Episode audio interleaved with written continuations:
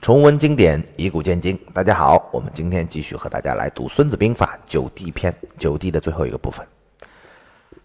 投之亡地，然后存；陷之死地，然后生。夫众陷于害，然后能为胜败。把军队投放在亡地上，然后才能保存；把军队投放在死地上，然后反而能够活着。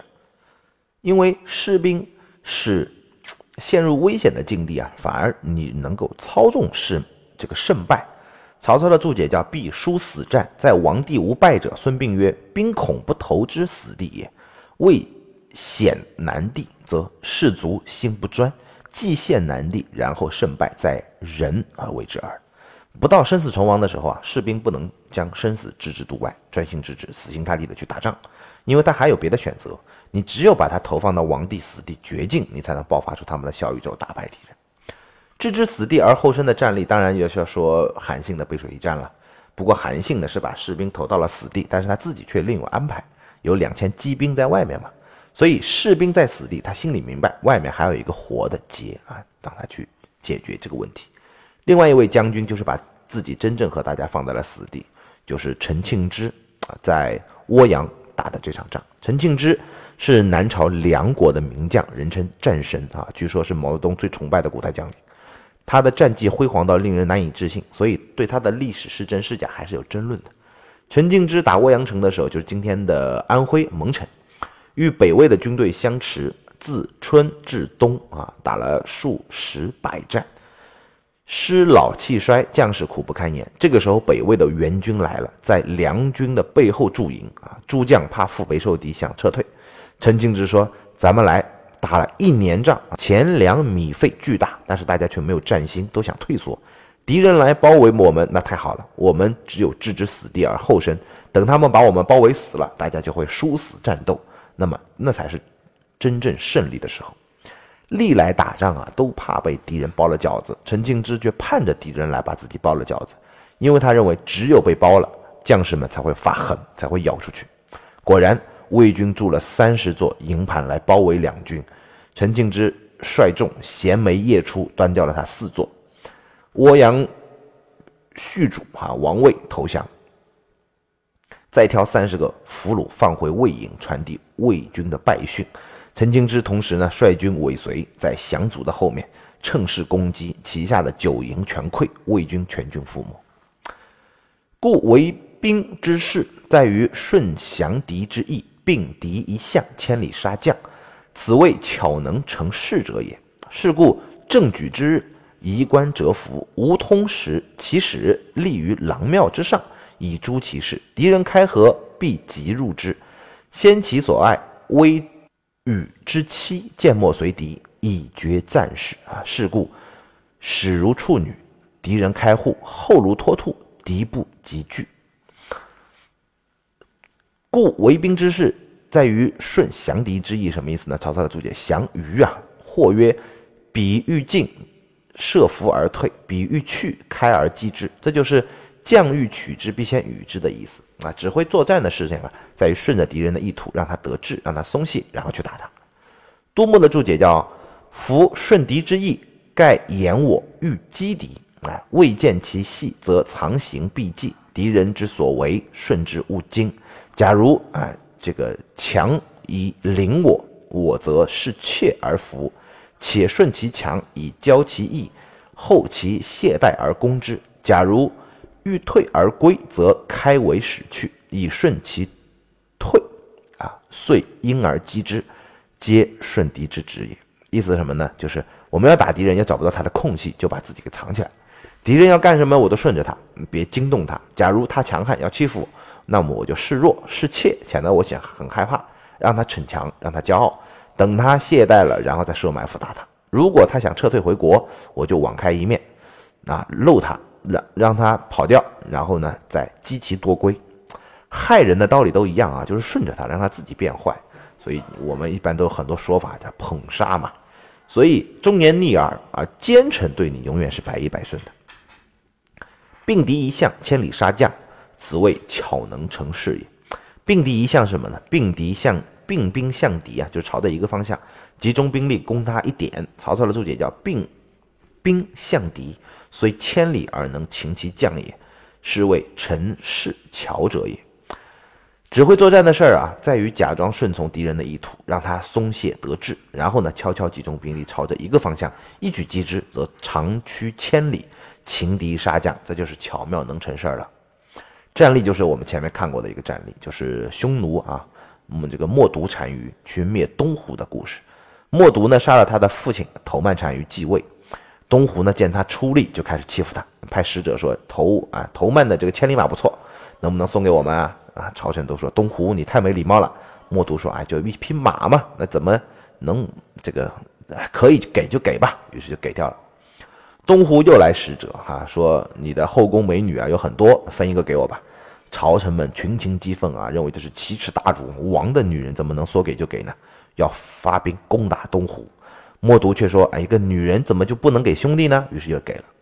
这样啊，东湖不仅认为默读软弱可欺，默读自己的朝臣都觉得他自己没有出息。过了一阵子，东湖又说啊，东湖和匈奴之间有一块千里的荒地，是无主之地，那就划给我们东湖吧。默读再召集群臣开会啊，那些大臣想，你连老婆都可以送人，一块荒地算什么？那就给呗，给呗。于是呢，啊，你问我们干啥？你你想给就给吧。默读这个时候大怒，他说，土地是国家根本，怎么能给别人？于是他杀了主张给地的大臣，即刻起兵千里突袭东湖，而东湖毫无防备，东湖王被杀，土地、人民、牛羊全部归了默读。是故正举之日，夷官者服无通其使，这就是保密的需要。曹操的注解叫：谋定则闭关，以绝其福信，勿通其使。决定战争行动之后，就要封锁关口，然后销毁通行的符阵。禁止两边的百姓来往，也不许敌国的使者进入啊，这样防止军情泄密，就不让敌人知道我们的状况。立于狼庙之上，以诛其事。立呢，就是严厉、严格、认真的意思。诛呢，曹操的注解叫诛，就是治。呃，商议决定，在宗庙里的秘密啊，认真的谋划军国大事。杜牧的注解叫言郎庙之上，诛治其事啊，成败先定，然后兴师。所以这里有这个意思啊。有两层啊，一个是谋定而后动，先胜后战，赢了再打；一个呢，就寄于庙堂之上，运筹帷幄之中，要绝对保密。敌人开合，必急入之。开合就是开开门的意思嘛。敌人有奸细，当即入也。那敌人一旦露出破绽，就要趁虚而入。不过有时失败也会在这儿。敌敌人露出的那个破绽，也许就是把你给诱进去的假象啊。先其所爱，危之与期。先其所爱，就是先占了敌人最心疼的那块战略要地，比如李世民打窦建德，就先占了虎牢关啊，就把窦建德给挡在了关外。危之与期呢？这四个字怎么解又很费劲了啊！曹操的注解叫后人发先人制，叫后发先制，但是他没说微之与微与之期四个字什么意思。杜牧倒是注解了，他说危前也，呃言以敌人所爱利便之处为期，将。欲谋夺之，故前往伏期，不令敌人知也。啊，杜牧注解了“微”，就是浅，不让人知道的意思，就说得通嘛。所谓的微行啊，就微服私访啊，就是潜行的意思。杜牧解释的“期”就是期待的地方，期待的目标。所以“微之与期”就是秘密前往我们自己期待的目标。但这里的“期”主语是我，不是知，呃，不是敌人，所以还不完全通。陈蒿、梅尧臣、王羲、张玉四个人的注解一样，都是受到曹操后人发先人志六个字的影响啊。微与之期呢，就与后发先至有什么关系呢？他们说微就是把敌人把消息哈悄悄的透露给别人，因为我们占据了那里，如果敌人不知道呢，所以他不来，那怎么办嘛？我们就要把那个消息给透露给他，让他知道，然后我们才能打。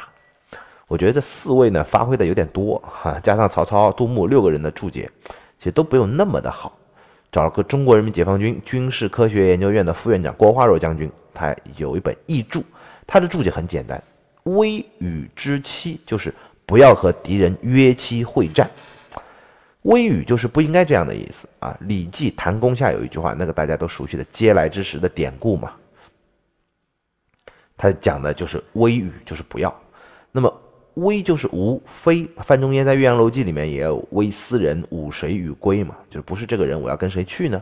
所以，危与之期战斗不是决斗，不要跟敌人约好时间再打，而是出其不意，攻其不备，这才符合上下文的意思。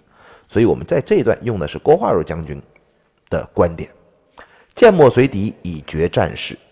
剑墨随敌，问题就来了。墨是什么？规矩啊，就是木工锯木板打家具，先画上那个墨线，然后照着那个线来锯。问题在剑，剑是守规矩还是不守规矩啊？按道理来说，应该是守规矩，践行嘛。但古文剑同剪，就是剪除的意思，所以不守规矩也对。杜牧说是守规矩啊，墨就是规矩也。言我常须啊，剑履规矩，身守法治，随敌人之行，若有可乘之机而出决战。贾玲说不守规矩啊，见楚也，莫神墨也，随敌计以决战事，为胜是利，不可以守神墨而为焉。曹操的注解叫行间规矩无常也，这就是没说守规矩还是不守规矩。郭化儿将军说啊，这个实施作战计划时要灵活的根据敌情变化做出相应修改来决是决定军事行动啊，所以这是正解啊，这就是也不叫守规矩，也不叫不守规矩，灵活应对。是故始如处女啊，敌人开户；后如脱兔，敌不及拒。处女示弱，脱兔往急。就开始的时候就像处子一样啊，这个冷静柔弱。一旦敌人露出破绽，那动如脱兔，让敌人来不及抵抗。这就是我们今天和大家说的九地的第七个部分，也是我们九地的全文全部讲完了。附录呢是九地篇的全文，大家可以照着我们的原文再来听一下，或者再来了解一下。我们本期内容就到这里，下一期呢就和大家来讲兵法十三篇的倒数第二篇啊，第十二个章节。我们下期再见。